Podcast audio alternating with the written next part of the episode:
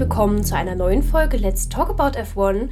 Heute nicht mit Wally, sondern wie angekündigt mit ihrer Urlaubsvertretung Joanne. Möchtest du dich kurz vorstellen? Ja, Hallöchen, ich bin Joanne. Ich bin auch äußerst Motorsport interessiert. Ich war mit den beiden Mädels neulich bei der Formel E unterwegs und naja, ne? Also findet man mich, dann rede ich meistens über Formel 1. Also Genau, wer uns nämlich auf unserem Instagram-Profil Let's Talk About F1-Podcast folgt, äh, wird Joanne auch in ein, zwei Stories bestimmt erwähnt, gesehen haben. Wenn nicht, wir haben ein wunderschönes Story-Highlight, das ihr uns, äh, dass ihr euch anschauen könnt, was wir bei der Formel E so gemacht haben, erlebt haben, gesehen haben. Hihi, unbezahlte Promotion und so. Unbezahlte Promo. Und dann könnt ihr auch bei ihr mal aufs Profil gehen und gucken. Dann lass uns doch einfach mal straff einsteigen. Ja. Wir haben das Rennen in Barcelona gehabt und wieder aller erwarten. Also wir konnten es beide nicht live sehen. Das ist ein bisschen problematisch. Und es ist irgendwie so eine Faustregel. Immer wenn man es nicht live sehen kann, ist es ein gutes Rennen. Vor allem Barcelona, wo die letzten Jahre eigentlich gefühlt nichts Besonderes passiert ist und dann das eine Jahr, wo wir es nicht schauen können, boom, so viel auf einmal. Richtig. Also das war tatsächlich, also ich habe dann auch, gut, ich muss sagen, äh, es gab da ringsrum ja auch viele noch kontroverse Meinungen. Mhm. Äh, wir müssen natürlich dann auch im Ausblick darauf, dass unser nächstes Rennen Monaco ist, noch kurz über Charles Leclerc letzte Woche reden. Oh, yo. Kommen wir noch dazu. Also wie ihr seht, wir haben heute ein großes Programm. Wir Mhm. haben viel zu tun und Joanne sitzt hier schon mit ihren vier, fünf Seiten Notizen. Also ich möchte sagen, dieser Podcast ist strukturierter als so ziemlich alle Folgen, die wir bis, bisher hatten. Echt, ich weiß nicht. Ich bin ein bisschen wahrscheinlich übers Ziel hinausgeschossen, aber lass uns vielleicht mit, den, mit der großen Blase, die in der Luft hängt, anfangen, was die Updates sind, die ja gefühlt alle Teams außer Haas mitgebracht haben. Also wir haben größere Updates, wir haben kleinere Updates und wir haben den kontroversen grünen. Genau, Red ich wollte gerade sagen, lass uns vielleicht äh, mit dem Grund anfangen, warum wir hier sitzen und heute die Green Edition von Red Bull trinken, wie eigentlich jeder an diesem ganzen Wochenende. Ja. Denn Aston Martin hat Updates gebracht Mhm. und plötzlich sah der Aston Martin, unsere altbekannte und geliebte Käsereibe, aus wie ein grüner Red Bull. Ja, und das gar nicht mal zu knapp. Also man muss ehrlich sagen, sie haben gefühlt nichts so gelassen, wie es vorher war. Also ich habe hier ja meine wunderhübschen Notizen. Die B-Version, wie sie es genannt haben, die da schon scheinbar in der Schublade gelegen haben, muss länger. Jedenfalls ist es so gesagt. Also das hatte zumindest Ott- Ottmar Zapfenhauer und Vettel hatten behauptet, dass das wohl schon Genau. Die beiden, Mike, äh, Mike Krack hat es behauptet, die FIA hat es eingesehen, hat ähm, Dokumente aus der Zeit einsehen können. Ich meinte Mike Krack, ich bin irgendwie immer noch dabei, dass Ottmar Teamchef ist, aber Naja, aber so oft, wie sie den beim Rennen als Kommentar dazwischen hatten, besonders dann auch immer in Bezug zu Aston Martin, also Ja, also was das angeht, den, da könnte man auch noch der Meinung sein. Also wie gesagt, ich habe hier so ein bisschen, sie haben den Frontflügel verändert, sie haben die Sidepods verändert, sie haben den Unterboden verändert, sie haben eine neue Kühleranordnung, die Außenspiegel sind genau gleich wie der Red Bull, der, der Halo ist neu, eine neue Motorenabdeckung und neuer Heckflügel. Also im Grunde ein neues Auto. richtig. Und ich muss tatsächlich sagen, also ich glaube Vettel oder Mike Krack hatten das gesagt, man kann so herbe Updates nicht bringen, wenn man das nicht rechts, also ich glaube Vettel hatte das im Vergleich zum Mercedes gebracht, hat gesagt, der Mercedes ist ganz anders als unser Auto, der könnte nicht von dieser Woche auf die nächsten so aussehen. Ja. Das müsste schon lange erforscht sein, beziehungsweise schon lange entwickelt worden sein. Und ich möchte ihnen tatsächlich da auch den Benefit of the doubt geben, dass viele oder dass es tatsächlich einfach ein ähnliches Konzept war und man sich für ein anderes Konzept dann erstmal entschieden hat. Zumal es jetzt auch nicht signifikant besser geworden ist, das Auto. Nee, wenn wir überlegen, wo sind sie gelandet? 12 und 16 oder so? Ungefähr.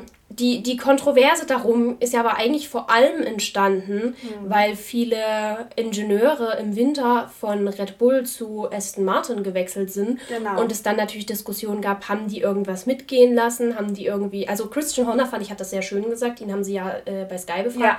Und er meinte, was die in ihrem Kopf mitgenommen haben, das ist in Ordnung, das kann er nicht kontrollieren, das kann niemand kontrollieren, damit müssen sie dann leben, das ist für Mhm. ihn kein Diebstahl, weil es ist halt in ihrem Kopf, so Ja. wie sollen sie das rauskriegen, wenn da eine Idee oder ein Konzept drin ist. Ne? Dann Er hat gesagt, es so. solange da nicht irgendwelche Zettelchen und Notizen irgendwie gewandert sind, denkt er nicht, dass Red Bull dort irgendwie ein Problem machen wird. Ja. Natürlich wird es jetzt geprüft. Er sagt da auch, er verlässt sich da auf die FIA, dass die genau. das überprüfen. Die haben das ja, wie gesagt, schon eine Untersuchung gemacht. Das, die große Kontroverse dreht sich halt darum, dass ähm, der frühere Head of Aerodynamics von Red Bull jetzt ähm, bei Aston Martin Technical Director ist. Und ähm, Dan Fellows in dem Fall, der ist halt abgeworben worden für was Helmut Marko sagte. Und ich bin kein großer Fan von Helmut Marko, das muss ich vorausnehmen. Ähm, aber hin und wieder spuckt er mal ganz interessante Sachen aus. Ähm, so auch, dass das Honorar, was der Gute zur Abwerbung von Aston Martin bekommen hat, scheinbar sehr hoch gewesen sein muss. Mhm. Also höher, als man jetzt normale Mitarbeiter bezahlt, mal so eben, die man abwirbt ist ja okay, gut, meinetwegen, dann hat er halt ein bisschen mehr Geld gekriegt, weil er ja, ja auch nur. Man muss auch bedenken, dass Red Bull einfach die letzten Jahre unfassbar gut mit ihren ja. Aero-Paketen war. Also Eben. logisch sagt sich da Aston Martin vielleicht auch, wir bezahlen da ein bisschen mehr, um dann halt ein super genau. aerodynamisches Auto zu haben. Besonders jetzt, wo ja Aerodynamik unfassbar wichtig ist mit dem ganzen neuen Konzept, ja. dass die Autos ordentlich am Boden haften und eben nicht plötzlich mal. Exakt, exakt so. Und der ist halt, wie gesagt, drüber gewandert und ähm, Marco hat auch gesagt, dass ähm, dort scheinbar Evidenz, also bei Red Bull Evidenz vorliegt, dass Daten heruntergeladen wurden. Wo wir mhm. dann natürlich in die Kontroverse mit dem kommen, was Horner gesagt hat, ähm, intellektuelles Datentum, also alles, was im Kopf ist, ist okay. Aber sobald wirklich Sachen runtergeladen worden, Dokumente mitgenommen werden, ist schwierig. Die Sache ist aber, FIA hat gesagt, okay, das Ding, dieser Entwurf dieses B-Autos lag wohl schon eine ganze Weile in der Schublade und wurde dann halt erst später weiterentwickelt, sobald man gesehen hat, dass der A-Entwurf nicht funktioniert hat und der B-Entwurf, der ja dem Red Bull sehr ähnlich sieht, dann doch scheinbar gut funktionieren sollte naja, ne? Haben wir hm. am Ende selber gesehen, wie es, wie es letztendlich passiert ist. Wobei jetzt natürlich noch die Frage ist, wenn sie mit einem komplett neuen Auto arbeiten kann, es jetzt natürlich auch noch einfach ein, zwei Rennen dauern, bis die das richtige Setting raus haben, mhm. bis sie die richtige Balance, richtige Fahrverhalten, weil es wird sich vermutlich auch ein bisschen anders fahren lassen ja, als der vorhergehende. Ich meine, wenn du aus einer, nennen wir es, einer grünen Käsereibe jetzt plötzlich in einem womöglich kompetitiven Auto sitzt, da musst du dich auch mal dran gewöhnen. Da fand ich auch Sandra Baumgartner sehr, sehr sympathisch. Äh, sie hat dann Sebastian Vettel so scherzhaft am Ende gefragt, so eine Frage muss mir noch erlaubt sein, Sebastian, wie ist es wieder in einem Red Bull zu sitzen? Ja. Und das Schöne an Sebastian Vettel ist, einerseits siehst du dann, wie er sich darüber eigentlich gerade totlachen will. Andererseits antwortet er dir dann mit einer Nüchternheit und Ernsthaftigkeit mhm. auf die Frage wo du dir okay, wo, obwohl er den Witz, also er hat den Witz gekriegt, aber er war so, nö, ich beantworte das jetzt vollkommen ernst. Ja. So, ich gebe hier jetzt nichts weg. Das fand ich auch sehr sympathisch. Auf jeden Fall. Was halt ein bisschen, also eins noch zu Marco, und das muss ich sagen, das habe ich von ihm nicht erwartet, aber seine Aussage, ähm, dass dennoch Kopieren im Ansatz nicht verboten ist, mhm. die fand ich erfrischend von ihm zu hören, weil er ja normalerweise eher schon mit den Hörnern voraus ist. Ähm, ja, und ansonsten ist es halt ein bisschen schwierig, dass es wieder Aston Martin ist, die diese ja. Copygate-Sache äh, an sich haben, weil die hatten ja damals als Racing Point noch das Problem mit dem pinken Mercedes und jetzt den grünen Red Bull. Gut, wir werden sehen, wie sich das entwickelt und was da noch so kommt. Es ist ja auch, ich glaube, Christian Horner hat ja auch gesagt, im Prinzip äh, ist es ja auch ein Kompliment, wenn genau. kopiert wird, weil wir sind die Besten oder sie sehen uns als die Besten an und deswegen mhm. wollen sie unser Auto kommen minieren. Also ich denke, ich denke, es wird sehr sportlich genommen, ja. was auch vielleicht daher kommt, dass es halt Aston Martin ist und die keine akute Bedrohung sind. Mhm. Ich kann mir vorstellen, wäre das jetzt Ferrari oder Mercedes, wären da schon mehr Stacheln draußen und es gäbe mehr auch. Stress. Aber so denkt man sich, also noch vor diesem Rennen, Aston Martin liegt auf Platz 9 in der Wertung. Mhm. Die werden sich auch denken, es ist für uns, für unseren Titel und für alles ringsherum ist es keine Gefahr. Wir auf konzentrieren uns auf die, die uns wirklich gefährlich werden können. Was das auch angeht, ist, ich glaube, solange der Aston noch da bleibt, wo sie momentan jetzt gelandet sind nach dem Rennen, gibt es auch keinen Protest von den anderen Teams. Sobald mhm. sie sich besser machen, dann könnte sein, dass nochmal Protest kommt. Ich war erstaunt darüber, wie wenig Protest dann doch von Red Bulls Seite aus kam, wie ja. entspannt sie das genommen haben. Die Aktion mit den Red Bulls war natürlich lustig. Ich weiß nicht, ob du das Meme gesehen hast. Ähm, es gab ja das, äh, dieses Bild aus Imola der letzten Saison, wo der äh, Red Bull über dem Mercedes gelandet ist im mhm. äh, Sprintrennen. Und dann hat man daraus ein Ding gemacht. Nimmst du das und neun Monate äh, später entsteht ein grüner Red Bull mit einem oh. Mercedes-Motor. nee, den habe ich tatsächlich nicht gesehen, aber ich finde es tatsächlich auch sehr schön. Also. Mhm ja, ich meine natürlich, die Community hatte ihren Spaß. Red Bull hat es auch irgendwo mit Humor genommen. Ja. Haben natürlich ihre Investigations da angeleiert und haben den Rest dann halt mit Humor genommen, indem genau. eben auf dem kompletten Kommandostand nur noch das grüne Red Bull getrunken wurde an dem Wochenende, obwohl man normalerweise das normale trinkt. Ja. Also es war schon, man hat es schon mit sehr viel Humor genommen, was ich auch ganz gut finde, was auch ganz erfrischend ist. Was aber, wie gesagt, wie ich denke, einfach daran liegen wird, dass es halt kein direkter ja. Konkurrent ist. Genau, da gibt es momentan größere Konkurrenten, die sich hm, womöglich auch einfach selber abräumen, weil sie dieselben Probleme bekommen wie Red Bull. Also Ferrari, über die ich hier spreche. Ähm, die hatten tatsächlich auch ein paar Updates, jetzt nicht das allergrößte. Sie haben einen neuen Unterboden mitgebracht. Sie haben am DRS noch ein bisschen was rumgeschraubt. Sie haben ähm, seit Imola eine neue vordere Aufhängung und ein bisschen äh, einen anderen Heckflügel hinten. Und äh, Charles hatte eine neue Gearbox, soweit ich das mitbekommen habe. Und sie sind mit zwei unterschiedlichen Frontflügeln gefahren. Aber letztendlich hat sich das scheinbar ja nicht ganz so ausgezahlt. Also, was ich jetzt mitgekriegt habe, wie wir alle wissen, Charles Leclerc, der gute Mann, ist leider Gottes sein Rennen nicht zu Ende gefahren. Ähm, dafür konnte aber ausnahmsweise mal nichts. Nee. Wobei man tatsächlich sagen muss, Charles diese Saison ist gar nicht mal so der derjenige, der es, die, es ist immer eher Carlos Sainz, der sein ja. um die Wand setzt. Also Charles ist wirklich auch eher so ein bisschen wie Max tatsächlich, die ist ja eher mhm. unglücklich. Der ist unglücklich. Und dieses Mal hatten sie das Problem, dass der Motor überhitzt ist. Ja. Und der hat sich dann einfach ausgeschaltet. Ich glaube, Sky hatte auch nochmal eine schöne, eine schöne Wiederholung, wo du wirklich gehört hast, wie der Motor mhm. sich ausgeschalten hat und äh, Charles dann noch in die Box gekommen ist, genau. tatsächlich, immerhin. Aber es ist natürlich, es hat mich auch so ein bisschen an die Max Verstappen-Unglücke erinnert, weil es war so, so unnötig und er meinte ja auch selber, dass man es absolut nicht hat kommen merken. Ja. Der Motor war dann einfach aus und es war vorbei. So war, also soweit ich das mitgekriegt habe, jetzt im Nachhinein, sie haben ja dann in äh, Barcelona gar nicht mehr rausfinden können, woran es lag, sondern sie haben das Auto nach Maranello verschifft. Ähm, zurück in die Fabrik und soweit es, äh, ich weiß, es ist die Power Unit gewesen, als auch der Turbo und die MG, äh, MGU H. Das heißt, Damage Beyond Repair. Also mhm. das Auto ist also einmal komplett dahin, mehr oder minder. Wo man sich auch fragt, okay, woran lag es letztendlich? War es nur die Überhitzung oder wie auch immer? Vor allem, weil ja einige Fahrer auch gesagt haben, Barcelona war nicht viel wärmer als Miami letzte mhm. Woche. Dementsprechend also wird es vielleicht, vielleicht hängt es auch mit einem der Updates zusammen, dass da irgendwas nicht funktioniert hat. Ja. Weil anders kann ich mir nicht erklären, weil letzte Woche ist er ja auch ohne größere Probleme gefahren und da haben wir ja letzte Woche, also let, letztes Rennen, haben wir ja auch schon ein, zwei Mal gehört von wegen, ja, Überhitzung hier mhm. und da und ich glaube, deswegen, es wird irgendwas an den Updates gewesen sein. Ich denke sein. auch. Ähm, aber ich meine, die waren ja auch nicht die einzigen Probleme mit Überhitzung. Ähm, die Mörs hatten ja auch beide dann irgendwo zwischendurch, äh, Russell direkt am Anfang, beide am Ende definitiv noch ein bisschen zu tun. Die hatten auch, die hatten jetzt, naja, also wir haben gesehen, sie haben Updates gebracht, die was gebracht haben. Auf jeden Fall. Die waren plötzlich doch nicht nur im ersten freien Training recht weit mit vorne dabei, sondern auch im zweiten und im Quali also ganz gut. Und vor allem, was sich wieder herausgestellt hat, Russell war wieder besser als Hamilton. Genau darauf wollte ich jetzt kommen. Also ich, ich möchte jetzt hier kein Hamilton-Slender starten. Ist ja immer bei mir so ein bisschen schwierig. Aber es ist halt, es zeichnet sich doch inzwischen deutlich ab, dass der junge Rookie im, im, im Mercedes, sage ich jetzt mal, doch echt also den Altmeister ganz schön, ganz schön kalt aussehen lässt. Ja. Ne? Also ganz schön.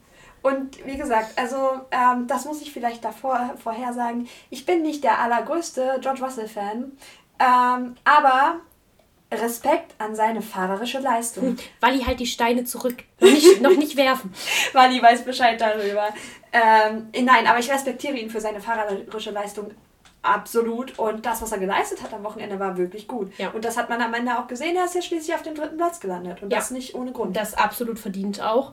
Wobei es ja, lass, lass uns erstmal, bevor ich hier auf gewisse Inzidenz im, im Rennen zu sprechen komme, lass uns vielleicht kurz, ich denke mal, die freien Trainings werden wir beide eher so am Rand gesehen haben. Ich, ja, also ich habe sie mitgekriegt, aber es ist jetzt auch nichts allzu Spannendes passiert. Wir sind jetzt, ähm, naja, gut, allzu spannend in dem Sinne. Also, wir wissen, dass Bottas im zweiten freien Training draußen gelandet ist. Ähm, Im ersten, oh doch, im ersten freien Training hatten wir jede Menge, also jede Menge, wir hatten drei Rookies dabei. Wir mhm, hatten ja. Juri Wips, der für ähm, Red Bull im, in Checos Red Bull saß. Der sich, naja, der, der ist auf P20 gelandet zu seiner Verteidigung, der hatte an dem Wochenende auch Rennen. Der ist ja. in der Formel 2 ja momentan noch mit. Selbst wenn, ich glaube, als Rookie ist es am Ende, geht es auch am Ende mehr darum, krieg mal das Feeling genau. von, einem, von einem Formel 1 Auto und jetzt. Und Daten sammeln. Und das und hat er. Daten sammeln, gemacht. genau, vor allem wenn irgendwelche Updates mit eingebaut wurden. Mhm. Ich glaube, da geht es wirklich nicht drum. Also ich meine, man muss ja, man muss ja die Trainings sowieso immer mit Vorsicht genau. genießen was dort gezeigt wird, ist ja am Ende des Tages nicht immer das, was wir auf der, am, im Rennsonntag dann sehen oder selbst im Qualifying. Ja. Und ich denke mal, gerade als Rookie, ich glaube, da erwartet jetzt niemand, dass man da allzu hoch. Ich denke auch nicht. Äh, Nick de Vries hat sich auch gut gemacht. Der saß für Alban ähm, Williams. Der mhm. war auch mit gut dabei, der ist auch am Ende auf P18 gelandet im freien Training, hat auch gut Daten gesammelt, hat gesagt, er hatte Spaß an der Sache, hat das genossen und ähm, es war schön, ihn in einem Formel-1-Auto zu sehen, muss ich sagen. Da müssen wir auch gleich mal drüber reden, weil ich nach wie vor, und ich, ich proklamiere das schon seit letzter Woche, ich werde das auch bis Ende der Saison proklamieren, ich bin der festen Überzeugung, dass uns Williams irgendwann während der Silly Season erzählt, dass sie Nicolas Latifi rausschmeißen. Ja, dem stimme ich zu. Und ich bin zu 100% sicher, so sicher man sich eben sein kann, dass sie danach Nick de Vries in dieses Auto setzen.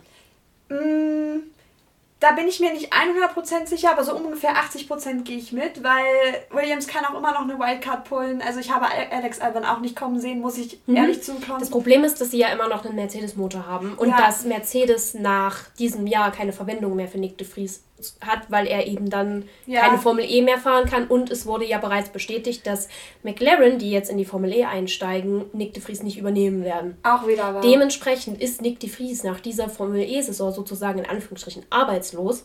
Mhm. Warum sollten sie das machen, wenn nicht, um ihn irgendwie in die Formel 1 mit reinzukriegen, um ihn eben auch als potenziellen Anwärter auf einen Mercedes-Sitz hochzutrainieren? Ja. Weil Lewis ist eben ne, Eben. werden die Lewis Hamilton-Fans wieder alle nicht hören wollen, aber er ist halt auch schon ein bisschen älter. Er wird es nicht mehr ewig machen. Ja. Besonders nicht, wenn es läuft wie jetzt. Gut, jetzt geht es ja gerade wieder ein bisschen bergauf, aber das ist auch nicht, was ein Lewis Hamilton fahren möchte. Da hat am Anfang des Rennens auch eine interessante Aussage getroffen. Dazu später. Kommen wir, kommen wir später dazu.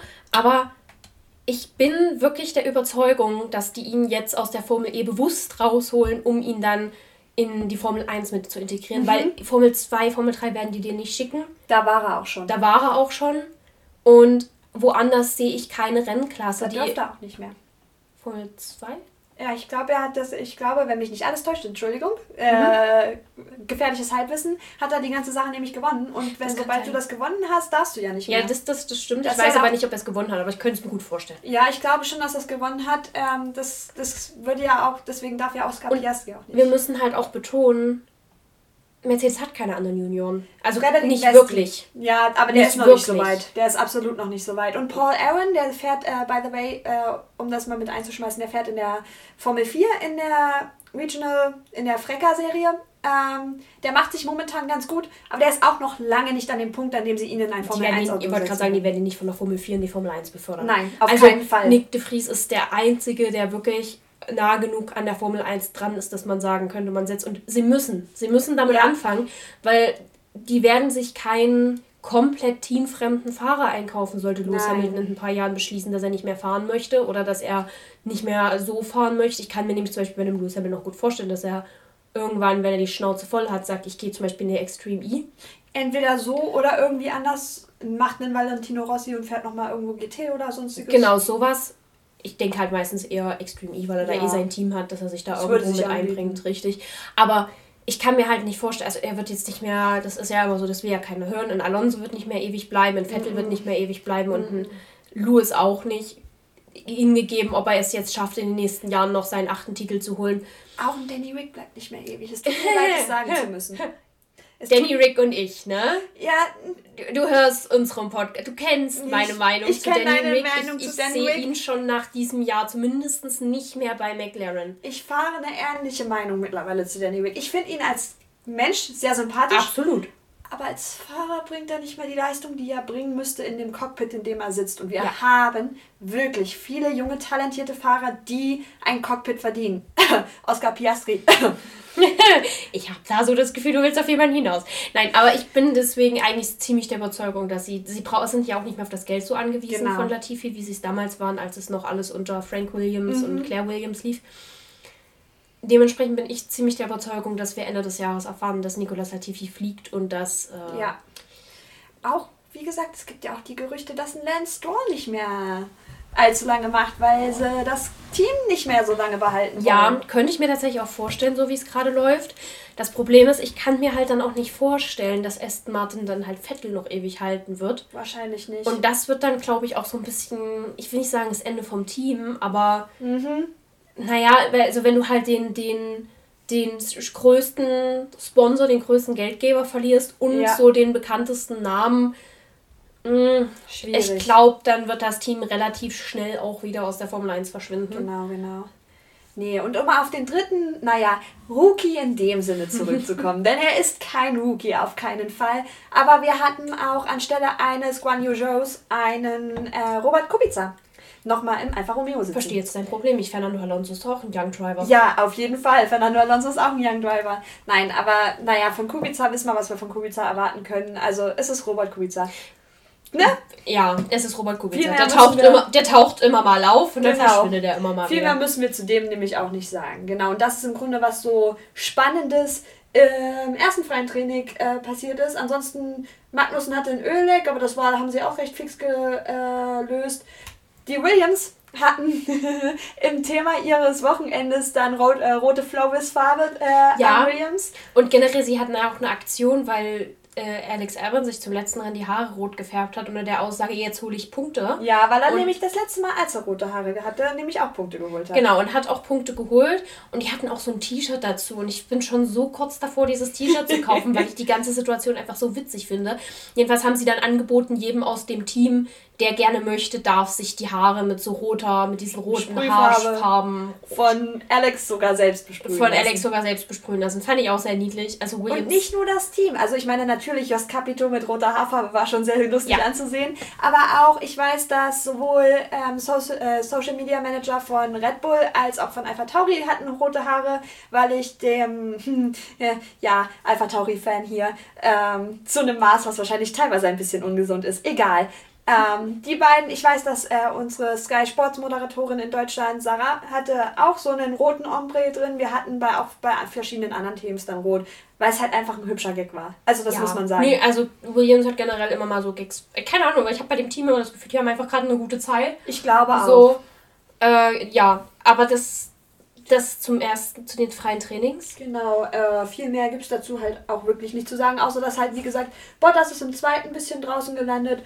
Äh, mit der Aussage Something's broke. Naja, was gebrochen war, äh, daran kann ich mich nicht mehr genau erinnern. Ich hatte mir persönlich aufgeschrieben, ob es eine P äh, Power Unit äh, Problem ist, aber wer weiß, wer weiß. Mm, Hihi, zwischendurch, das war ganz lustig. Zwischendurch fiel die Aussage, na, da sind da plötzlich drei Red Bull vorne, mhm. weil wir, weil wir äh, Verstappen, Vettel und Paris vorne hatten. Das war ganz lustig. Und ähm, Norris hat, hat ein bisschen zu weit genommen, brauchte zwischendurch einen neuen Unterboden. Aber nichts Spannendes im Grunde. Keine Crashs der schlimmen Sorte. Ja, ja, Ausflüge hatten wir ja einige. Mhm. Ich muss auch sagen, es gab ja den, den einen Verstappen-Ausflug dann später im Rennen. An derselben Stelle von Sainz kommen wir noch hin, aber mein einziger Gedanke, weil ich gerade drauf komme, war in dem Moment so, wäre es das jetzt Italien? Würde der jetzt im Kiesbett stecken bleiben und, und sein, äh, sein Lenkrad wieder werfen? Mhm. Weil, also Kiesbett und Max Verstappen ist ja wirklich. Der hat sowieso das Wochenende ziemlich viel zu fluchen gehabt. Oh, komm, kommen wir später drauf. Lass uns kurz mal über das Qualifying reden. Ja, das können wir gerne tun. Ähm, wie sich herausgestellt hat, Dreikampf zwischen Ferrari, Red Bull und Mercedes. Damit oh habe ich ehrlich gesagt am Anfang der Saison nicht mehr gerechnet gehabt. Mittlerweile muss ich sagen, hat sich mein Versuchsobjekt Toto Wolf und sein Team äh, scheinbar ganz gut entwickelt. Also ja. die muss man ehrlich sagen, das muss man auch das ganze Wochenende feststellen. Russell hatte immer die besten Zeiten im ersten Sektor, egal wann. Ja. Der hatte wahnsinnig gute erste Sektorzeit. Das hatten sie ja gesagt, der zweite Sektor war den von den Red Bulls, ach Quatsch, von den Red Bull, von den Mercedes so ein bisschen der Nemesis, mhm. wo dann eben wieder andere Teams sehr gut waren. Ich muss auch sagen, mich haben die Red, ach, sag mal, jetzt hört doch auf hier. Mich haben die Mercedes da oben auch sehr überrascht. Mhm. Äh, nicht zuletzt einfach, weil ich die auch gar nicht mehr auf dem Schirm hatte. Nee, gar nicht. Also. Das war für mich wirklich so eine abgeschlossene Kiste, so ja, dieses Jahr wird es nichts. Ich denke immer noch, dass die da oben zu viel Trouble kriegen würden, als dass sie jetzt wirklich noch groß was reißen werden. Ja. Ich denke jetzt eher nicht, dass wir einen Dreikampf um den Titel kriegen. Nicht mehr auf jeden Fall keinen engen Dreikampf. Also sie ja. werden sich vielleicht noch ein bisschen ranpirschen, würde ich sagen, mhm. an Ferrari und Red Bull. Aber ich glaube, letztendlich wird das ein WM-Kampf zwischen den beiden, zwischen den Bulls und zwischen Ferrari. Ja. Was ja auch mal wieder schön wäre, weil es würde Ferrari auch gut tun, einfach. Weil, ja. äh, um die Aussage meiner unwissenden Mitbewohnerin zu äh, zitieren, oh, Ferrari, die habe ich aber, von denen habe ich aber lange nichts mehr gehört. Mhm, das beschreibt Das beschreibt sehr gut. Also ich glaube, ihren letzten tatsächliche Chance auf den Titel hatten sie ja 2018 mhm. und haben es dann ja in der zweiten Hälfte der Saison unfassbar vergeigt mit, also mit, mit allen möglichen technischen Problemen etc. Ja. Äh, war natürlich auch schade für Sebastian Vettel. War ein gutes Jahr für ihn bis dahin. Aber ja, ich hoffe, sie, sie machen jetzt nicht wieder den Turn, dass das wieder losgeht. Also mhm. ich musste auch, als sie mit Charles Leclerc da diesen, diesen Motorausfall hatten, dachte ich so, komm, not, not 2018 again, bitte. Bitte nicht. Also können wir jetzt wirklich gar nicht gebrauchen, aber ich meine, das ist ein Rennen, gut. Mal gucken. Bis jetzt hat es sich ja als ziemlich starke. Ich, ich wollte jetzt sagen, Kämpfe. guck mal mal, was nächste Woche ist, aber äh, nächste Woche ist Monaco und Charles Leclerc und Monaco. Müssen wir, müssen wir später noch drüber reden. Ja. Kommen wir noch drauf, aber äh, ich glaube, ja. Ne? ne? Ist halt Charles Leclerc in Monaco. Wir warten mal, wir, wir gucken einfach mal auf, wobei Baku ist auch eine, Stadt, eine Stadtstrecke. Aber Baku ist nicht zwingend schlecht. Ist nicht zwingend schlecht, da hast du recht. Baku wir gucken, ist, glaube ich, eine der einzigen Stadtstrecken, die ich bisher tolerieren kann. Ja, ich bin auch gar so, nicht so... Solange Max nicht wieder in der vorletzten Runde der Reifen platzt. Ja. Dann platzt mir nämlich der Kragen. Aber an sich finde ich Baku immer ganz lustig. Irgendwas passiert ja. da gefühlt immer. Auf jeden Fall. Ähm, dann mal gucken, dann gucken wir mal, was Ferrari da macht. Nee, aber ansonsten, was es zum Quali noch zu sagen gibt, ist, dass Mick ging die Bremse mehr oder minder in die Luft. Der ja. hat ja ordentlich gebrannt. Generell ist halt irgendwie sehr viel auch gebrannt dieses Wochenende. Ja, gebrannt oder mindestens geraucht. Mhm. Also Pierre, armer, armer Pierre, ähm, hatte ja das Problem im, ich glaube, dritten freien Training. Der konnte da ja überhaupt nicht starten, weil sie von Anfang an, also er ist knapp raus aus der Box oder mindestens nur eine Runde gefahren und hat geraucht wie so, äh, wie so ein Oberzen und ist dann wieder in die Box, weil ja. konnte dann halt auch nicht mehr fahren. Haben sie gelöst, das Problem, konnte dann im Quali antreten ähm, um das gleich einmal abzuhandeln. Tsunoda war mal wieder besser als Gasly. Finde ich jetzt nicht zu schlimm, weil ich bin, ich mag auch Yuki sehr gern und Yuki hat es wirklich verdient, dass er und der bringt wirklich gute Leistung. Ja, das, das zeigt, auf jeden Fall. Also mit dem hm, leichten Traktor, den sie da gerade momentan um die Kante fahren, weil ich muss sagen, der Alpha Tauri so hübsch wie er ist, aber wirklich sonderlich kompetitiv ist er nicht. Das muss man ihnen lassen. Nee, auf gar keinen Fall. Ich habe auch von den Alpha Tauris echt dieses Jahr mehr erwartet, besonders ja. nach letztem Jahr. Aber ich meine, man kann sich immer haben. Gut, dann haben wir zur Überraschung Alan Norris ist äh, raus, aber weil ihm eine Zeit gestrichen wurde. Genau. Dafür ist, ist Mick dafür rein. ist Mick rein.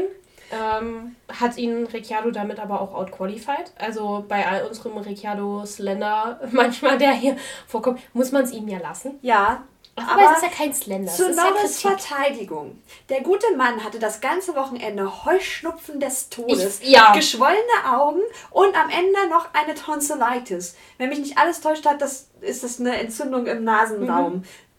Dass der Mann Weil überhaupt noch fahren konnte, ist ein Wunder. Trägt, trägt Lendo in manchen Streams oder so nicht auch eigentlich eine Brille? Ja, der trägt auch dann eigentlich sind, dann sind ja, Dann sind ja angeschwollene Augen noch mal besser. Allerdings weiß ich nicht, ob er die trägt, weil er Sehschwäche hat oder ob er die trägt wegen bl äh, blauem Licht. Das, gut, das weiß ich auch nicht. Weil PC und blaues Licht ist ja auch nicht so nice. Aber dem, dem wollen wir es vielleicht mal noch äh, entschuldigen, dass er da, naja... Du, sowieso, also ich muss sagen, Lando Norris bringt immer noch auch dafür, dass der McLaren dieses Jahr nicht so stark ist, wie wir ihn uns alle gehofft mhm. haben nach letzter Saison, bringt er immer noch im Groben und Ganzen ganz gute Leistungen. Ja. Also vor diesem Wochenende war er auf Platz 7.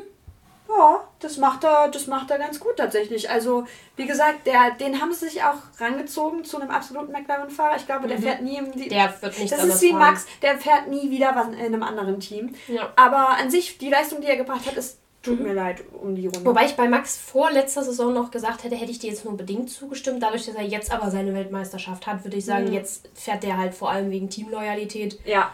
Äh, er, ist, er ist ja, er sagt ja auch selber nicht so jemand, der unbedingt dass die Weltmeisterschaften sammeln muss. Mhm. Auch wenn er es, glaube ich, könnte. Also wenn wir schauen, wie diese Saison sich jetzt entpuppt. Aber er könnte ja, jemand er könnte. werden, der Weltmeisterschaften sammelt. Oder aber mindestens immer sehr nah dran ist. Zumindest immer sehr nah. Ich denke schon, dass er noch irgendwann mal eine zweite mitnehmen wird. Also ja, ich denke kann auch. das Team Ich weiß nicht, ob. Ich meine, dieses Jahr würde ich es irgendwo Charles Leclerc auch sehr, sehr gönnen. Ja. Zumal es dann auch sehr witzig wäre, weil wir in drei Jahren drei verschiedene Weltmeister gehabt hätten. Das wäre mal was ganz Neues für die Formel 1. Das wäre mal wieder schön zu sehen. Also. An sich denke ich aber, wenn Red Bull entwicklungsmäßig ungefähr auf der Ebene bleibt, wo sie jetzt sind, ja. dann denke ich, äh, kann er auch auf jeden Fall noch das ein paar Weltmeisterschaften mitnehmen. Letzte Mal, dass wir drei unterschiedliche nacheinander haben, waren 6, 7 und 8. Das waren nämlich Fernando, dann Kimi und dann Lewis. Ja. Und dann 9. Oh, 9 war Jensen Button und dann waren 10 bis 13 waren Vettel fragen, lass uns nicht darüber nachdenken. Nachdem, nachdem Vettel da seine Enzyklopädie letztes Jahr in Grill the Grid rausgeholt hat, habe ich irgendwie das alles aufgeschnappt und mir das auch eingeprägt. Also, sehr schön. Wenn man Fakten braucht, ich habe sie.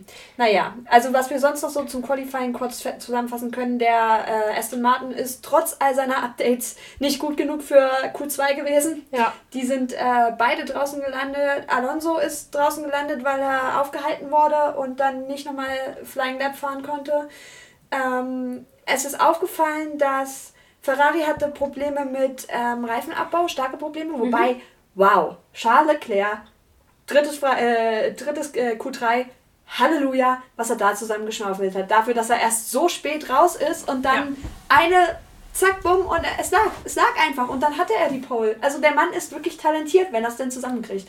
Ja, auf jeden Fall. Also Charles Leclerc ist auch so, manchmal, manchmal hat er noch so Schussigkeitsfehler, aber wenn er die weglässt, dann ist er richtig, also mhm. on fire. Deswegen, ich sag ja, ich würde es ihm dieses Jahr wirklich sehr, sehr gönnen, die Weltmeisterschaft mitzunehmen wenn denn jetzt das Team mitspielt und nicht anfängt, Schussigkeitsfehler zu fabrizieren ja. mit ihrem Auto und er nicht anfängt, Schussigkeitsfehler zu fabrizieren. Genau. Weil gerade Charles Leclerc, wenn wir uns ihn Ende letzte Saison angeguckt haben, war da viel dabei, wo ich da das hätte nicht sein müssen. Mhm. Auch in der 2020er Saison, ich weiß gar nicht mehr, wo es war, wo er so unnötigerweise noch kurz vor Ende Max abgeräumt hat. Ach so, ja, ja, ich erinnere mich. Das war aber klar, nee, das war vor zwei Jahren, das war 2020. Mhm bis heute, ne? Also hat er bei mir definitiv einen Stein im Brett. Und das keinen guten? Ist, keinen guten.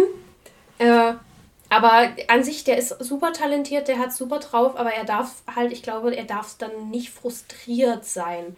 Und das kommt bei ihm, wenn zu viele Schussigkeitsfehler kommen, wird er frustriert ja. und verbissen und dann kommen noch mehr. Mhm. Also.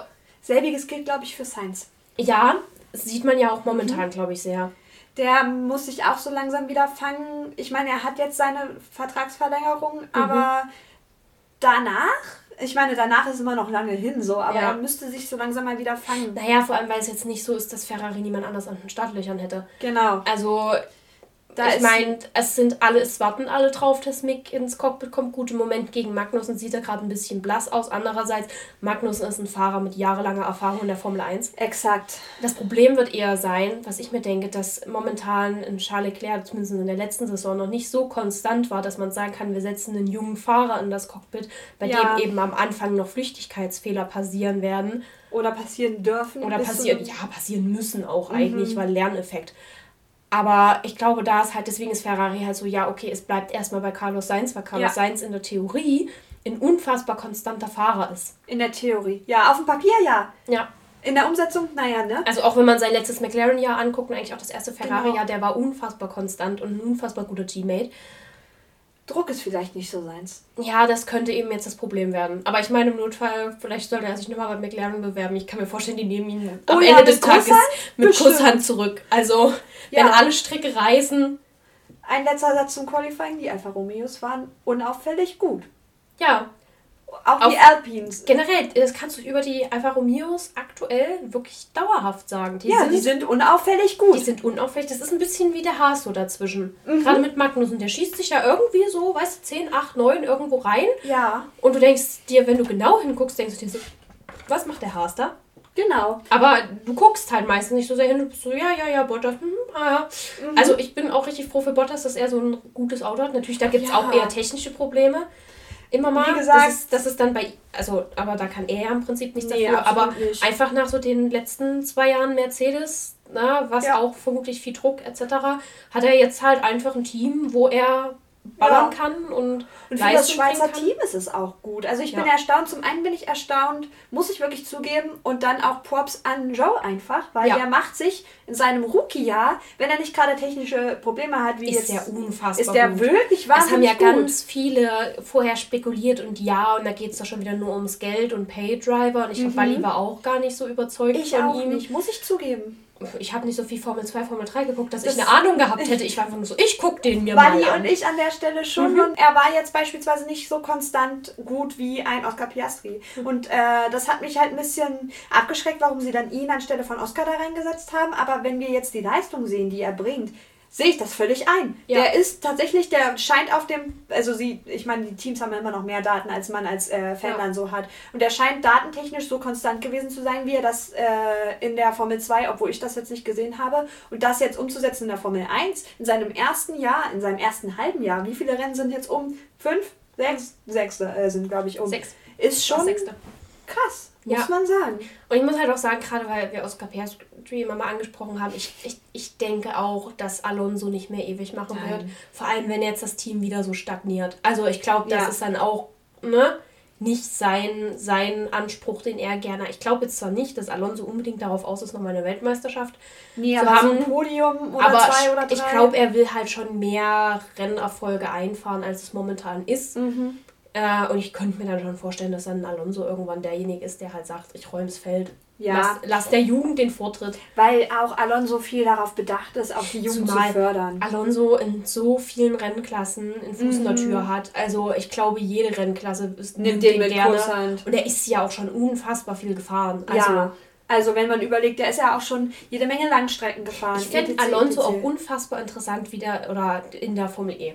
Ja. Das fände ich, weil ich glaube, das Alonso ist, in der Formel E ist Weil ich glaube, Punkt 1 ist es marketingmäßig natürlich Bombe für die Formel E. Oh, so, ja. Punkt 2, wir sehen ja an Antonio Giovinazzi, dass es sich doch sehr anders fahren lässt als, mhm. ein, als ein Formel 1 Auto. Aber ich denke, dass ein Alonso absolut in der Lage ist, das, das ja. zu adaptieren und sich da, sich da einzuarbeiten. Und Punkt 3, an der Stelle, um dir dazwischen zu grätschen, wir haben jede Menge ältere Fahrer auch in der, jede Menge erfahrene Fahrer in der Formel E, wie ja. jetzt beispielsweise ein Lotterer oder Stoffel van Dorn, Stoffel van Dorn, die Grassi und sonstige Jean-Eric Verne beispielsweise mhm. auch. Selbst ein Pascal Wehrlein, der auch, ich ja. sag mal, erfahren in der Formel 1 ist, also und, doch einige Jahre gefahren ist. Genau, und die haben auch mehrere Rennklassen durch und ich glaube, er würde da richtig gut reinpassen, hast du recht. Ja, ich glaube auch so von dem ganzen Spirit, so dieses, ist es was Neues, ist es was mhm. Frisches. Ich weiß nicht, ich krieg bei Alonso immer so, so schon sehr, diesen sehr jung gebliebenen Eindruck, also Exakt. vielleicht auch so ein bisschen wie bei einem André Lotterer, also so, ich glaube schon, dass der sich da gut machen würde, dass der mhm. auch seinen Spaß haben würde in so einer jungen Rennklasse da irgendwie. Ich glaube auch so. Und wie gesagt, er hat ja sein eigenes Karting-Team, er unterstützt mhm. ja auch die Jugend und ich glaube, der würde sich da ganz wohl fühlen. Und ich meine, äh, jetzt wo er da die äh, Beziehung mit äh, der österreichischen äh, Moderatorin eingegangen ist, äh, der Motorsportmoderatorin, dann ist er vielleicht auch öfter mal in Europa und kann da mal hier mitmischen irgendwie. Ja. Ich könnte mir den auch gut als Teamchef irgendwann vorstellen. Ja, auf jeden Fall. Ich glaube, irgendwann könnte man den auch da sehen, weil das ist, glaube ich, so, der wird den Motorsport, das ist wie Valentino Rossi, der wird den Motorsport nie verlassen. Nee, das denke ich auch. Aber das kam mir, das kam mir gerade so, äh, weil ich gerade überlegt habe, was, was fängt man mit den Fahrern an? So, also mhm. wo, wo könnte Oscar, Oscar Piastri, ich meine, ich sehe halt die höchsten Chancen bei ihm gerade noch in, irgendwann mal bei Alpine reinzukommen. Ja. Ähm, weiß halt auch nicht, wie lange man mit Ocon noch so zusammen, wobei Ocon ist halt relativ konstant. Also ja. gerade wenn man sich dann einen jungen Fahrer ranholt, kann ich mir vorstellen, dass man noch sagt, ja, den behalten wir noch eine Weile, weil genau. ist konstant. Ocon ist konstant im Mittelfeld. Ich vergesse auch regelmäßig, dass Ocon, Ocon existiert. Nee, das, nee, nee, nee, dass Ocon ein Mercedes Academy Driver war. Ja, ist Vergess er auch noch, glaube ich. Regelmäßig. Ich glaube, er ist es auch immer noch. Also, ich glaube aber nicht, dass man den hochstuft. Nee, auf gar keinen Fall. Mhm. Also Ocon wird in diesem Leben, so gut er als Fahrer auch sein mag, wird der keinen Mercedes mehr von innen der sehen. Wird keinen Mercedes von Aber innen vielleicht höchstens mal als Ersatzfahrer. Aber auch nicht das mal das. Nicht Dafür haben sie ja noch die 500 anderen an ihrer mhm. Hand, die sie dann alle nicht benutzen, um irgendeinen Jungschen reinzusetzen. Jetzt können sie ja Nick de Vries reinsetzen, wenn er gerade nicht Formel E fährt. Ja, theoretisch können sie das, aber soweit ich das gehört habe, ist, die müssen, also es müssen ja alle Teams jetzt diese Saison zweimal junge Fahrer reinsetzen. Äh, mhm. Äh, für jeden ihrer Fahrer einmal. Und ich glaube, sie wollen tatsächlich Frederik Vesti in den Mercedes ja, das setzen. Macht ja Sinn. Formel-2-Fahrer, um das zu unterlegen, macht sich ganz okay, hat jetzt aber nicht die größten Erfolge. Da gibt es ja. äh, Namen in der Formel 2, die mittlerweile schon besser bekannt sind. Ähm, Juri Wips beispielsweise, Liam Lawson, der wird wahrscheinlich für Alpha Tauri dann drin sitzen. Mhm. Ähm, das kann man so schon sagen. Also wir haben auch viele große Namen, die mittlerweile auch noch äh, Formel 2 fahren von Ferrari. Also Ferrari Driver Academy ist ja ungefähr wie die Red Bull äh, Junioren. Die sind ja, also die haben Männer an der Hand bis zum Umfallen. Wirklich. Ja, ja, also die sind auch wie Ferraris gut aufgestellt und äh, Red Bull auch. Also, genau. also was das angeht, ja. Aber dann sollten wir vielleicht mal, wo wir eben so schön über Alonso lamentiert haben, zum Rennen kommen. Lass uns mal zum Rennen kommen. Denn ähm, was ihn angeht, kann man gleich von vornherein sagen, der gute Mann hatte ja dann eine Grid Penalty und durfte dann anstelle von, ich glaube, 17 auf Platz 19 starten. Ja, und ist trotzdem relativ weit von unten da hochgefahren. Ja, ich könnte jetzt gar nicht mehr genau sagen, wo er hingefahren ist, aber ich glaube, er war in den Top 10, weil ich mich geärgert habe, dass beide Alpins schon wieder vor, den Be äh, vor beiden Alpha Tauris waren. Das kann natürlich gut sein. Ähm, es war generell, also es war sehr bunt durchgemischt. Also äh, ja. vielleicht, vielleicht reden wir mal über, über den Verlierer des Startes, Carlos Sainz. Oh ja.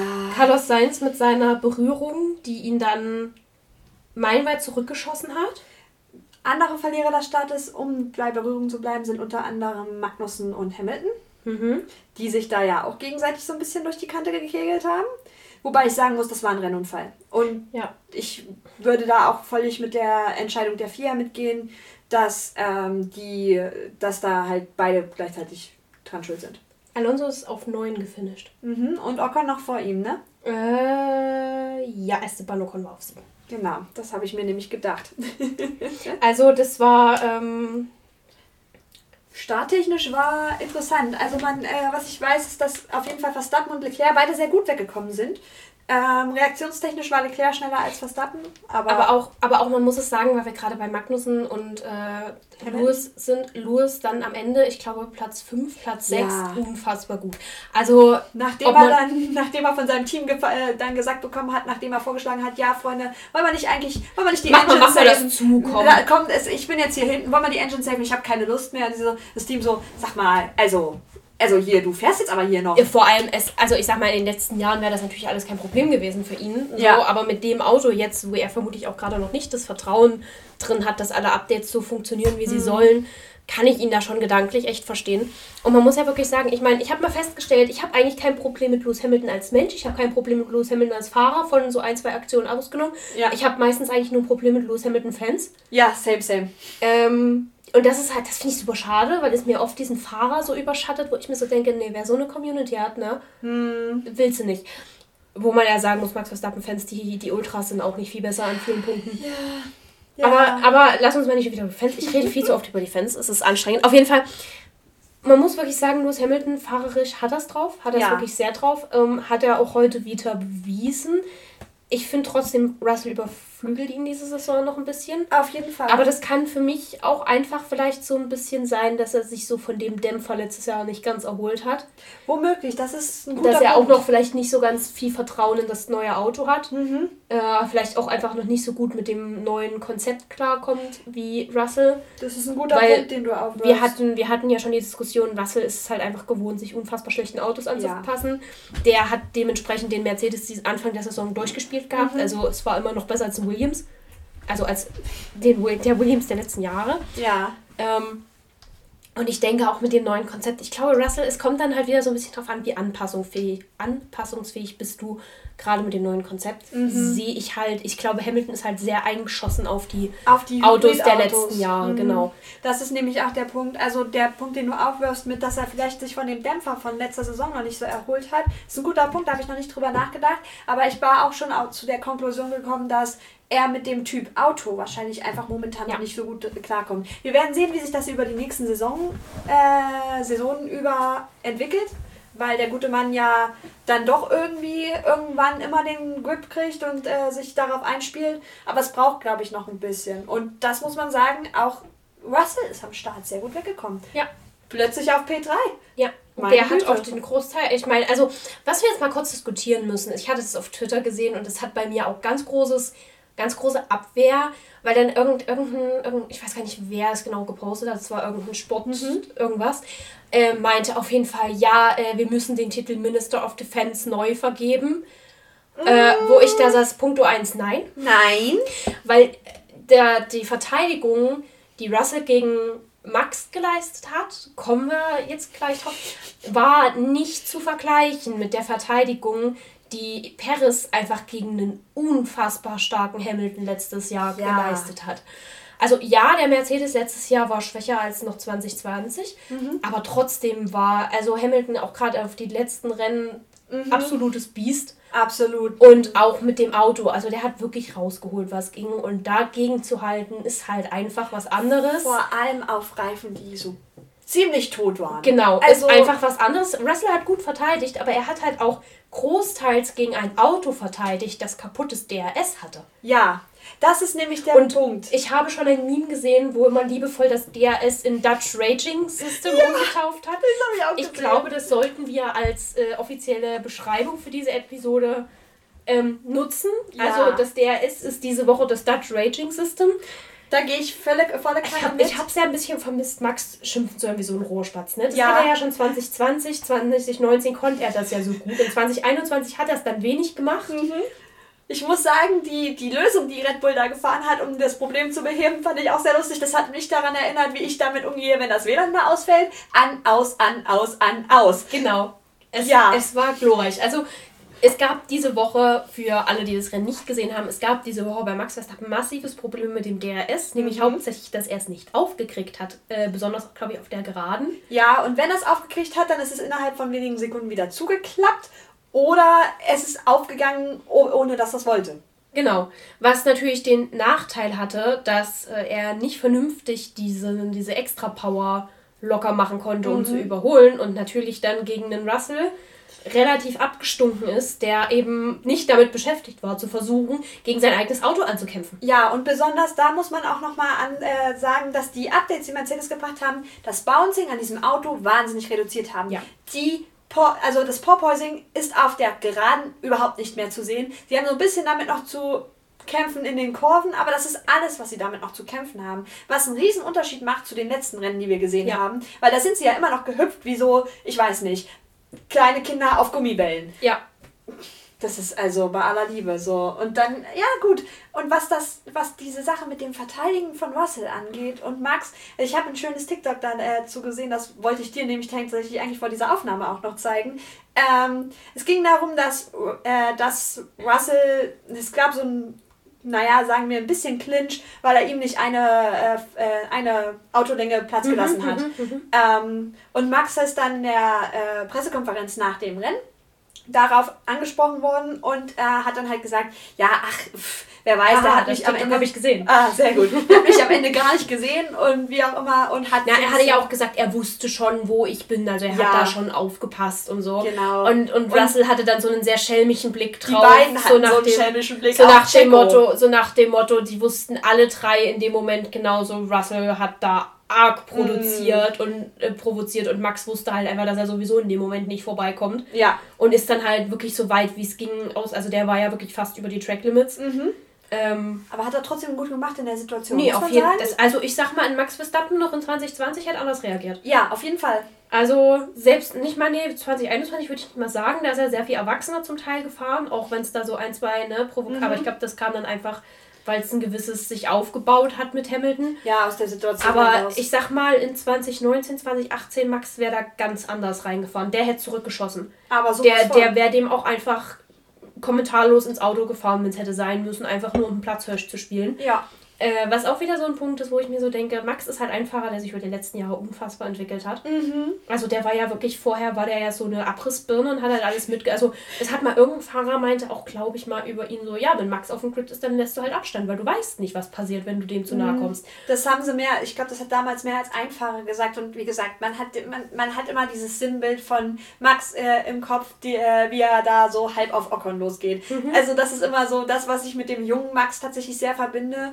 Eine sehr aggressive aktiven Fahrstil. Und mittlerweile muss man sagen, Er ist immer noch aggressiv, aber er ist an den richtigen ist, Stellen ja, genau. aggressiv. Er ist aggressiv, aber halt unfassbar fair inzwischen. Ja, er ist, er ist sieht man ja auch in den Duellen mit, mit Leclerc regelmäßig, dass mhm. die, die beide nehmen sich nichts. Nee, also absolut die würden nichts. sich auch, wenn es jetzt wirklich, wenn die sich gegenseitig reinfahren würden, würde es mich nicht wundern, aber trotzdem versuchen sie es halt nicht. Also ja. es ist nicht so wie bei Hamilton, wo du dann manchmal das Gefühl hattest, gut, das war jetzt Absicht. Auch Russell und Verstappen haben sich nichts genommen auf der Strecke, nee, bei aller Liebe nicht. nicht. Aber also das muss man einfach sagen, Max Verstappen hat sich zu einem wahnsinnig, wahnsinnig guten ja. Rennfahrer entwickelt.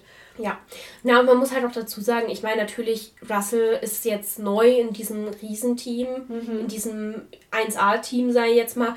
Natürlich testet der jetzt auch seine Limits ja. aus und provoziert ein bisschen, weil er weiß, dass er es jetzt kann. Also mhm. der wurde jahrelang die ganze Zeit überrundet in seinem Williams und weiß, dass er jetzt stänkern kann. Und, und ich glaube, verlässt sich dann auch ein bisschen drauf, dass Max ja. jetzt so ein bisschen gesetzter ist, weil er sagt, ich habe meinen Weltmeistertitel, was willst du von mir? Ähm, und das ist halt was, wo ich so denke, also da hätte ich auch, also da, ne, dass da Max ordentlich zur Seite gezogen ist und ihm wirklich da ja. der Konfrontation aus dem Weg gegangen ist, war halt war einfach was.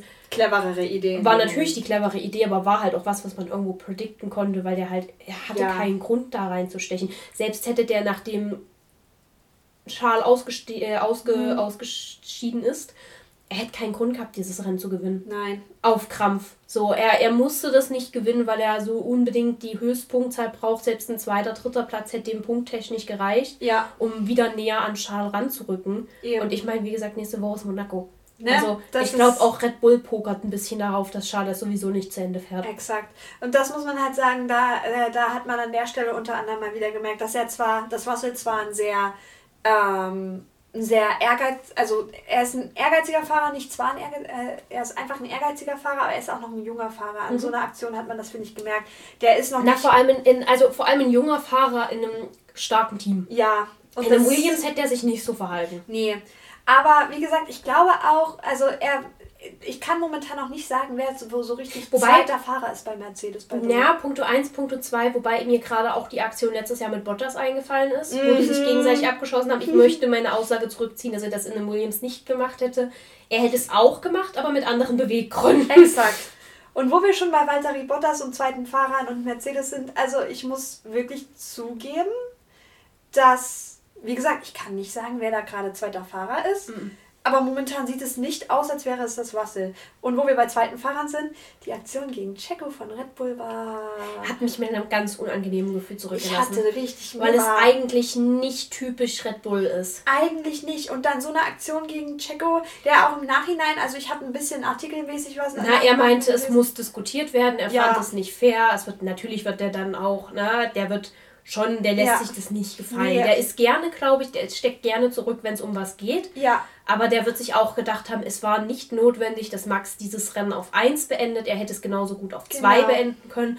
Und er hatte ja auch zum Beispiel, als Max gegen Russell äh, gekämpft hat und das DRS nicht funktioniert, hat er ja auch mehrfach gefunkt, dass er die bessere Pace hat, dass er die ja. frischeren Reifen hat, dass sie ihn erstmal vorbeilassen sollen, dass sie jemanden haben, der Russell ausbremst. Exakt. So, was natürlich eigentlich strategisch super smart gewesen wäre, zu gucken, dass Checo an Russell vorbeikommt und den dann schön ausbremst, mhm. dass Max besser überholen kann. Die Sache ist auch an der Stelle, ähm, dass er, glaube ich, im Nachhinein auch gesagt hat, also eigentlich war ihm versprochen, dass er seine P1 zurückbekommt. Ja, dass sie die Position wieder tauschen, ja. Das ist das, also, und wie sein Kommentar. Und ich kann mir persönlich Rennen, halt auch nicht vorstellen, dass das mit Max in dem Moment besprochen wurde, weil ich, ich glaube kann auch nicht, also nicht. ich glaube, er hätte ihm die P1 gelassen, weil für ja. ihn, wie gesagt, die Punkte machen es nicht. Also Momentan er ist trotz, nee. er wäre auch mit einem zweiten Platz, hätte er Charles Leclerc eingeholt. Ja, und wie gesagt, also dieser, dieser Kommentar von Checo dann im Rennen, that is unfair, but okay.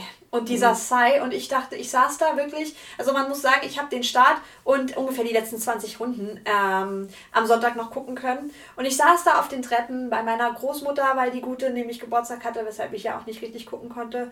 Und ich war einfach so, oh nee, oh, das tut mir jetzt richtig leid. Ja, der ja. arme Mann. Naja, vor allem, weil es halt jemanden trifft, der halt äh, freiwillig sehr oft quasi zurücksteckt, zurückgesteckt ja. hat, um eben ein guter Teammate zu sein. Also gerade die Weltmeisterschaft letztes Jahr hätte so nicht funktioniert ohne Checo mm -mm. oder mit irgendeinem anderen ja. Second Driver, der viel, viel mehr competitive oder viel mehr, viel mehr ehrgeizig oder verbissen ist. Und wenn du halt dir schon jemanden hast, dann solltest du halt diese, dieses Verständnis nicht ausnutzen. Exakt. So, und du solltest es nicht überreizen, weil es war, es, es hätte Checos Sieg sein müssen. Er ist super gefahren, er hatte ja. keine Fehler drin. Äh, er hat super überholt und war die ganze Zeit extrem fair, als er als ja. es ne, wichtig war.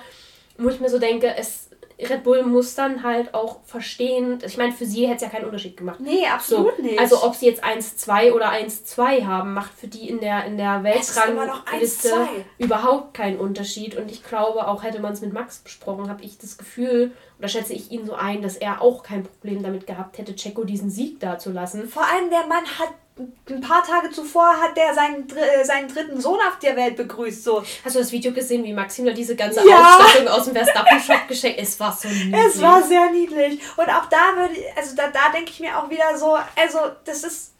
Freunde, versaut es euch nicht mit Checo. Ja. Versaut es euch wirklich nicht, weil mit Checo hat Red Bull einen sehr guten, sehr verständnisvollen, einen sehr konstanten Second Driver, der auch wirklich dann mal zurücksteckt mit Teamorders, wo es sinnvoll ist. Aber ja. diese Teamorder. Ich glaube, solange, Stelle, solange Jacko verstehen kann, warum die Teamorder kommen, wird er darüber nicht diskutieren. Nee. Wenn er sie aber halt als unfair empfindet, ich glaube, da wird er jetzt auch und ich hoffe, dass da Red Bull auch versteht, dass das eine Teamorder ist, die einfach nicht gebraucht, also nee. die man nicht hätte, die man nicht gebraucht hätte, so. Ja es ist, es tat mir auch unfassbar. Es war so ein ganz flau, es war so ein Mercedes-Gefühl in meinem Magen. Ja. So ein Mercedes-Bottas-Gefühl, wo ich mir so dachte, nee.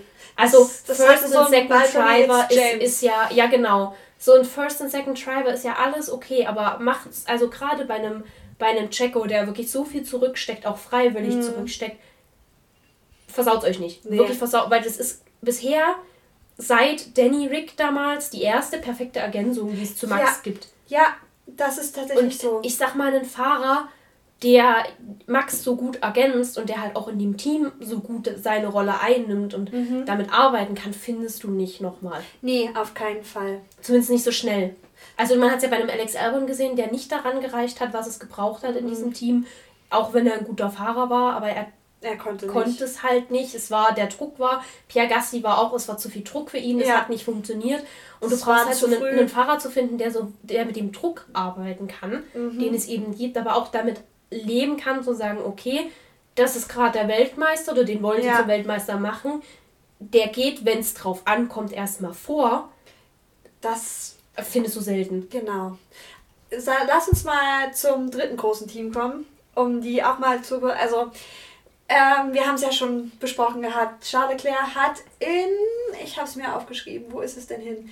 Ähm, haha, in Runde 27 äh, mhm. äh, hat der gute Mann plötzlich riesengroße Probleme bekommen. Ähm, und zwar sehr große Überhitzungsprobleme und durfte dann sein Auto in die Box äh, fahren und abstellen.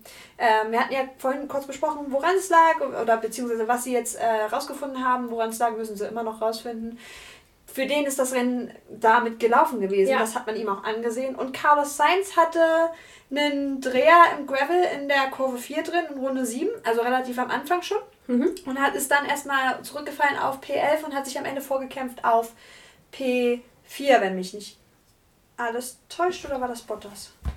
Er ist auf jeden Fall relativ weit vorne noch, äh, danach relativ weit vorne gekommen. Carlos Sainz ist P4, Walter Bottas ist P6. Okay, so rum war das. Ähm, also der, naja, aber das Wochenende für Ferrari kann man im Grunde genommen abschreiben. Das war jetzt kein ja. sonderlich gutes Wochenende. Viel mehr muss man, glaube ich, dazu auch nicht sagen, außer dass, wie gesagt, Max dann auch in Kurve 4 rausgeflogen ist in den Gravel. Und da wurde ja auch diskutiert und das wurde dann ja wohl auch gesagt, dass es sich da wohl um eine Windböe gehalten hat. Also ja. ist auch wieder beeindruckend, wie A large gust of wind. Aber ja, aber ich finde es interessant, wie unfassbar sensibel tatsächlich die Autos mhm. darauf reagieren. Also ich kann mir schon vorstellen, dass wenn der Wind blöd stand, dass da natürlich gerade diese Kurve ja. scheiße war. Vor allem auch durch die Ground-Effect-Autos. Also ja. das ist, das muss man schon sagen, die sind sehr, sehr sensibel. Das merkt man überall bis jetzt. Also wir hatten ja erstaunlich viel, was auch teilweise ein bisschen, naja, fragwürdig war, warum die jetzt draußen gelandet ist. Weil bei Carlos Sainz ist es jetzt auch nicht so krass. Also da habe ich mir auch gedacht, warum, warum, warum mhm. landen wir jetzt im Gravel? Wobei man bei Carlos Sainz momentan öfter mal denkt, warum? Warum ja. landest du in der Wand? Ja, Carlos Sainz, also schwierig. Wir hatten ja schon mal drüber spekuliert, ob seine, Glück, äh, ob seine Pechsträhne ganz abgerissen ist. Mhm. Ich meine, es war dieses Wochenende keine Katastrophe. Er nee. ist jetzt nicht rausgeflogen und hat das Auto weggeschmissen, sage ich Nee, jetzt mal. und er ist auch wieder nach vorne Er gefahren. ist auch wieder nach vorne gefahren. Es sind am Ende gute Punkte, wenn man bedenkt, dass Charles überhaupt nichts eingebracht Ja. hat, wofür er auch nichts konnte. Ja, naja, aber es ist halt, Carlos Sainz ist dieses Jahr so ein bisschen was, was Danny Rick schon letztes Jahr für mich war. Ja, Es, macht, es ist mein neues Sorgenkind. so ein bisschen auf jeden Fall. Und um das äh, endlich mal anzusprechen, wo, was wir am Anfang angeteasert haben, Charles Leclerc und... Würde ich gleich drauf kommen. Ich würde erstmal ganz kurz das Rennen abschließen. Ja, okay, gut, dann schließen wir das Ich würde das. Rennen abschließen, weil wir haben noch unsere Awards. Mm, Joe ist rausgeflogen, das kann ich noch sagen. Guan Yu ist noch rausgeflogen. Genau. Und zwar auch relativ am Anfang mit kurzen, ich weiß gar nicht, vor, nee, ungefähr in derselben Zeit, im selben Zeitraum mit Leclerc, wenn mich nicht alles täuscht, ähm, auch Überhitzungsprobleme. ja. Hat der Alpha ja öfter mal das Problem, dass da irgendwas nicht ganz so glatt läuft. Was den Rest des Feldes angeht, muss man sagen, lief relativ ruhig ab. Sonoda hat, er hat einen Punkt erfahren, das ist ganz nice. Norris haben wir ja schon gesagt, der ist am Ende auf P8 gelandet mit seinem Tonsillitis und mit seinem Heuschnupfen und allem drum und dran. Der Mann war danach so fertig. Der ist tatsächlich einfach nur noch, der hat im Auto auch nichts mehr gesagt, der ist ausgestiegen. Luisa war im Paddock, seine Freundin. Die hat ihn unter den Arm geschnappt, die hat sich alle vier Minuten nach ihm umgedreht, hat geguckt, ob er noch da ist. Und dann sind sie erstmal ins McLaren Motorhome gestiefelt und da wurde er von einem Arzt untersucht. Ja. Und haben, das hat er, dann hat McLaren ein Statement rausgegeben. Der Haas, wie gesagt, war das einzige Auto ohne Updates, hat sich trotz allem sehr gut gemacht. Also er stand gegen die ganzen Updates noch mit gut dabei. Der war noch immer gut zu sehen. Ähm, Alpine im Mittelfeld, Alfa Romeo im Mittelfeld, wenn sie nicht gerade ausscheiden. Alpha Tauri ein bisschen traurig. Aston Martin war nicht so gut, wie man gedacht hat, dass sie sind. Habe ich irgendwen vergessen. Achso, die Williams. Ja, die waren die das ganze Wochenende über hinten am Ende. Also die habe ich irgendwie ein bisschen komplett aus den Augen verloren. So. Tja. Ja, du, das ist eine gute Zusammenfassung. Mhm. Joanne, dann fang mal an. Wer ist dein Gewinner dieses Rennens? Oh, Backe. Können wir mit den Verlierern starten? Nein, wir fangen mit den Gewinnern Du an. bist aber auch unfair. Ja, natürlich. Gewinner dieses Rennens. Okay, pass auf. Ich würde fast meinen, und das ist jetzt aus meinem Munde ein wenig äh, unerwartet, Gewinner dieses Rennens ist Lewis Hamilton. Mhm. Für seine Leistung, die er da gebracht hat. Von 19 letztendlich wieder auf ähm, 5 vorzufahren, was ich erstaunlich gut fand, also womit ich auch zwischendurch nicht mehr gerechnet habe. Wirklich gut gemacht. Muss man so sagen, wie es ist. Also Ja. viel mehr habe ich dazu eigentlich auch nicht zu sagen. Würde ich, wäre ich in die ähnliche Richtung gegangen. Ich hätte ganz Mercedes gesagt, einfach weil Ja. sie gute Updates gebracht haben. Ähm, die haben funktioniert, die haben angeschlagen, beide Ja. Autos gut platziert. Klar, Lewis Hamilton vielleicht noch nicht ganz wieder da, wo er sein möchte, aber im Prinzip nah dran, Mhm. näher dran als die letzten vier Rennen. Ja, für mich Genau. Mercedes. Fahrertechnisch Lewis, teamtechnisch definitiv Mercedes. Genau. Haben sie gute Updates gebracht. So, Joanna, dann leg mal los. Wer ist dein Verlierer dieses Rennens? Charles Leclerc. Mhm. Charles Leclerc und Magnussen auch, weil der hing da hinten rum und ja, im Grunde genommen die beiden definitiv, weil Leclerc konnte nichts dafür und der Ja. hatte einen wahnsinnigen Vorsprung vorne. Der hätte das Rennen aber so sicher gewonnen, äh, da, ja, ne? Also, aber naja, gut. Ja, und da bin ich nämlich ganz dankbar, dass Wally äh, und ich damals die Pechvogel-Kategorie eingeführt haben. Charles Leclerc ist nämlich mein Pechvogel dieses Rennens, weil er dieses Rennen verloren hat, ohne dass er das dafür konnte. Und mein Ja. Verlierer dieses Rennen ist absolut Red Bull, was sie mit Checo gemacht haben. Fand ich nicht okay, hat ein ganz schlechtes Bild auf dieses Team geworfen. Checo wollte dieser erste, diese, diese, dieses Podium, dieser Sieg wurde ihm absolut geraubt. Ja, Das hatte er nicht verdient, Auf in der Form, wie es war.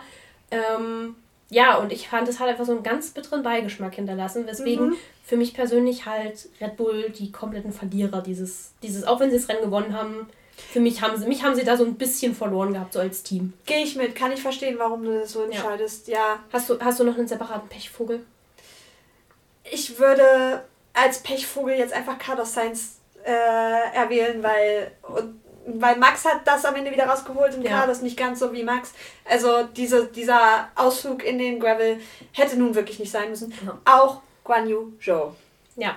Der Arme hatte schon wieder Probleme. Das, das, das hat mir wirklich leid, weil er, wie gesagt, Leistung zeigt und weil er es eigentlich kann und in dem Fall einfach nur das Auto nicht mitspielt. Ja. Dann kommen wir jetzt, worauf du so unbedingt schon vorausgreifen wolltest.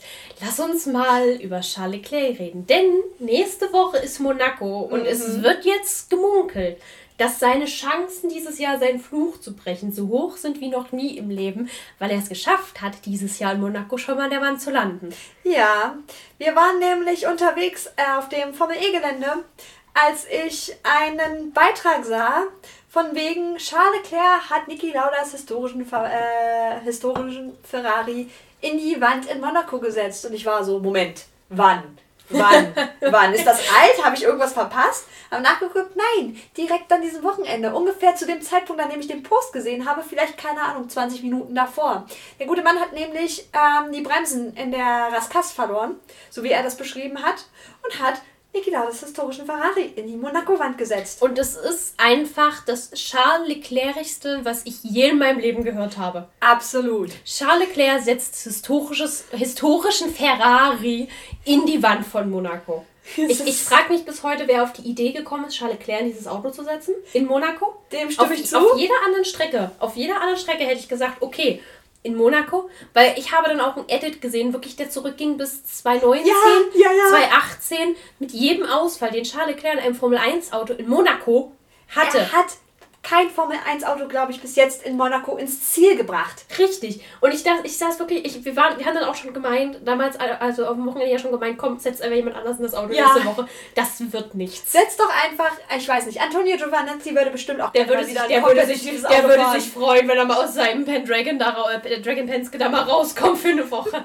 mal wieder in einem Formel-1-Auto sitzt. Ja, ich glaube, der würde sich wirklich freuen. Ansonsten, wie gesagt, die haben genug Junioren, die, die mit Sicherheit das Auto ins Ziel bringen würden. Vielleicht nicht. Aber ich überlege gerade, wie gründest du das Charlie Claire? Also Charlie, hör mal zu. Ähm, wir mögen dich, wir schätzen dich als Teammitglied, aber du fährst Monaco nicht. Wie, ich fahre Monaco nicht? Ja, wir, wir haben eigentlich gar keinen Bock, das Auto schon wieder zu reparieren. Dass der seinen eigenen Ferrari noch nicht in die Wand in Monaco gesetzt hat, Das haben auch ganz viele gesagt. So, wie, wie, wie, hat er das geschafft, sein normales Auto? Aber vielleicht muss es ein Formel-1-Auto sein. Ich meine, sein Spider ist ja nun wirklich schon wunder, wunder hübsch, aber dass er das Ding noch nicht in die Wand in Monaco gesetzt hat, ist ein Wunder. Also, ja, also ich frage mich auch, wie er es schafft, ständig ein Auto in die Wand zu setzen. Ich meine, er fährt ja, befährt ja die Straßen permanent. Ja, Wenn also, die jemand kennen sollte, dann ja wohl er.